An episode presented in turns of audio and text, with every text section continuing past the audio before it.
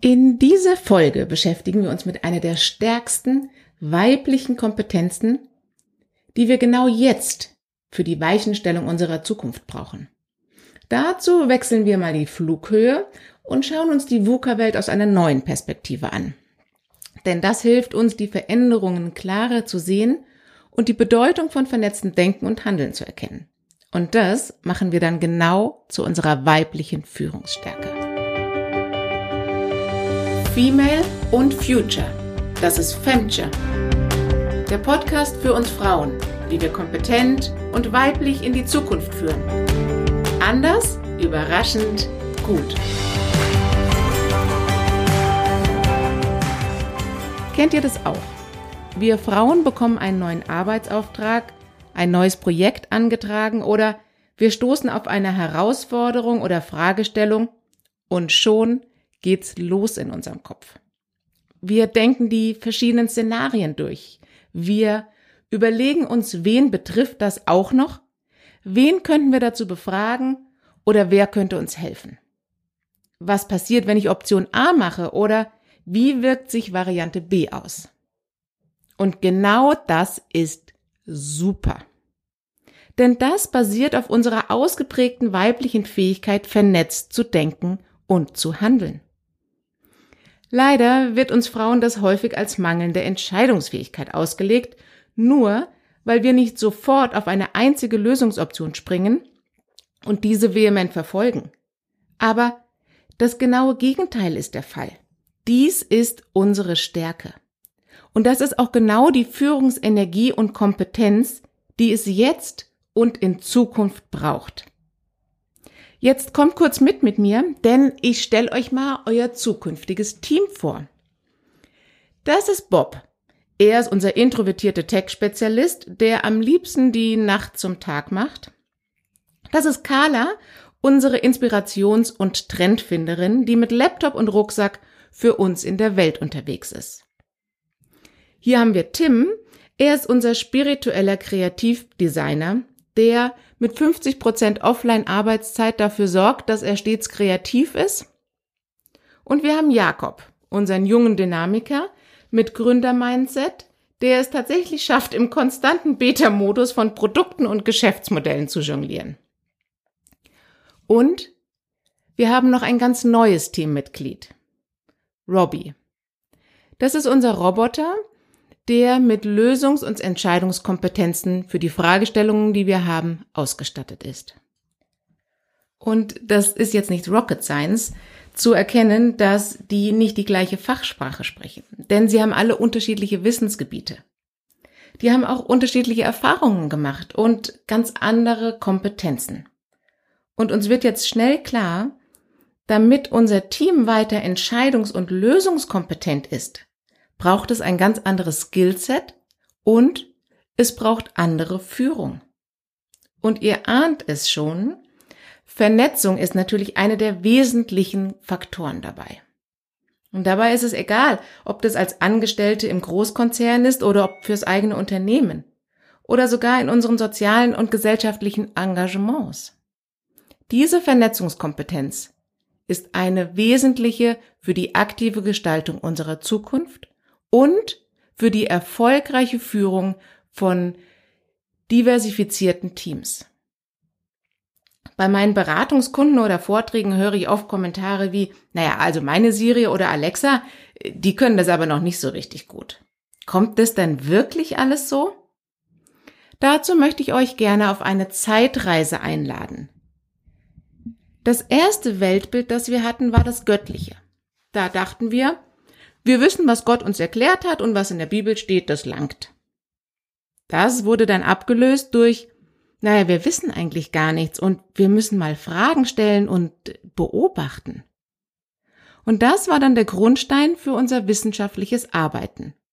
Und daraus entwickelte sich dann die Industrialisierung und das tayloristische Produktionssystem.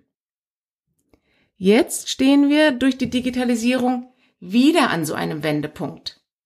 Und das erleben wir in allen Lebensbereichen und Corona war da Beschleuniger. Da muss ich euch nichts dazu sagen. Wenn wir uns jetzt aber bewusst machen, dass wir wieder an einem Wendepunkt stehen, der vergleichbar ist mit der industriellen Revolution, dann erkennen wir, dass die New Machine Area, das ist übrigens der Begriff, den die Ökonomen für die Digitalisierung verwenden, wieder ein Wendepunkt des gesamten sozioökonomischen Systems darstellen. Damals haben die neuen Maschinen die ganzen bestimmte Tätigkeitsfelder obsolet gemacht. Die Bevölkerung ist vom Land in die Stadt gezogen. Und es wurden äh, zum Beispiel für die neuen Unternehmenskonstrukte, die entstanden sind, passende Rechtssysteme geschaffen. Da könnte ich jetzt unendlich weiterreden und das wisst ihr eigentlich auch schon alles. Mir ist wichtig, dass wir uns bewusst machen, dass wir jetzt wieder an diesem Punkt sind. Und es gibt drei Einflussfaktoren, durch die diese Entwicklung befeuert wird. Das sind die neuen Technologien, das sind aber auch die verfügbaren Daten und wir als Gesellschaft erleben gerade einen Bewusstseinswandel.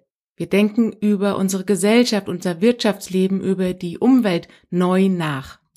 Das schauen wir uns mal genauer an, denn diese drei Faktoren bestimmen maßgeblich die Geschwindigkeit und die Dynamik der derzeitigen Entwicklung.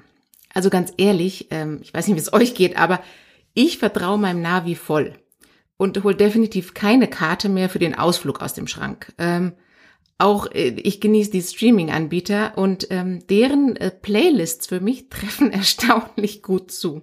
Und das sind erst die Anfänge, mit denen wir jetzt, die wir jetzt erleben und dadurch Vertrauen zu den Algorithmen aufbauen.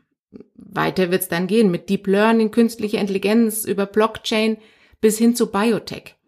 Und ich sage nicht, dass das alles uneingeschränkt gut ist, aber wir müssen uns dessen bewusst sein und umso wichtiger ist, dass es wir aktiv unsere Zukunft gestalten und jetzt die richtigen Entscheidungen treffen und in Führung gehen. Denn bei den Technologien erleben wir, wie gerade eben beschrieben, ein deutlich höheres Maß an Automatisierung, als wir das im Maschinenzeitalter erlebt haben. Und der Grund dafür ist, dass wir einen Paradigmenwechsel hier haben. Denn wir trauen zum ersten Mal Computern bessere Lösungs- und Entscheidungskompetenzen zu als uns selbst. Und der Grund dafür ist, oder die, die Basis dafür ist, dass wir Daten haben in ungeahnter Menge und die können wir in einer Geschwindigkeit speichern und analysieren, die jedes menschliche Hirn übersteigt. Ähm, die Maschinen können die auch miteinander kombinieren, sie können verknüpfen und das übersteigt jede Prozessorleistung, die wir in unserem Gehirn tatsächlich leisten können. Und das führt dazu, dass der Wert von diesen Daten deutlich über den Wert von Grundbesitz, Maschinen oder Patenten steht. Und wenn wir das mal kurz sacken lassen, dann wird uns schnell deutlich, wie weitreichend diese Implikationen sein wird. Denn zu den quasi nebenbei gelernten digitalen Fähigkeiten erleben wir eine Bewusstseinsveränderung. Und zwar vom egozentrischen, also rein ich-bezogenen Denken, Handeln und Fühlen zum ekozentrischen Erleben. Also, kurze Pause. Äh, was will sie jetzt? Ähm, wir sehen das daran, dass wir einen Zusammenhang herstellen zwischen unserem Fleischkonsum und Global Warming. Oder dass unser preisorientiertes Shoppingverhalten sich auf die Arbeitsbedingungen in Indien auswirkt. Und das bedeutet, dass diese neue Bewusstseinsebene vielfältigste Informationen und Sichtweisen berücksichtigt. Und, ihr ahnt es schon und hört es raus, auch hier spielt wieder vernetztes Denken, vernetztes Handeln und vernetztes Fühlen eine wesentliche Rolle. Kurz zusammengefasst, wir stehen vor einem Paradigmenwechsel. Maschinen können bessere Lösungen erdenken als wir Menschen. Und dafür gibt es einen Namen. VUCA. Das Akronym steht für Volatilität, Unsicherheit, Komplexität und Ambiguität. Und damit uns das ein bisschen deutlicher wird, gebe ich uns ein paar Beispiele. Volatilität erleben wir bei den Naturereignissen, das heißt die Wetterbedingungen wie Dürre oder Starkregen werden stärker. Wir erleben es auch bei den Politikern. Wir erleben ähm, einen deutlichen Rechts- oder einen deutlichen Ring, ähm, Links-Shift. Die Ränder werden stärker. Oder auch bei den Unternehmen erleben wir eine Volatilität. Wir haben diese enormen Tech-Giganten ähm, wie Amazon, wie Facebook, wie Google, ähm, wo sich andere Unternehmen, die bisher eine gute, solide Basis hatten, sich schwer tun, da überhaupt noch dran zu kommen. Also Volatilität in allen drei Dimensionen. Auch bei der Unsicherheit. Was ist richtig? Ähm, wir haben Fake News. Früher war heiraten und Kinder kriegen richtig. Aber was ist heute denn noch eindeutig richtig? Oder die Komplexität steigt. Die Menge und die Breite der verfügbaren Informationen, und wir haben gerade eben Beispiele dazu gehört, und auch die Wirkrichtungen verändern sich. Das heißt, können wir tatsächlich noch die Lieferketten und die Produktionsverfahren unseres Fleisches verstehen?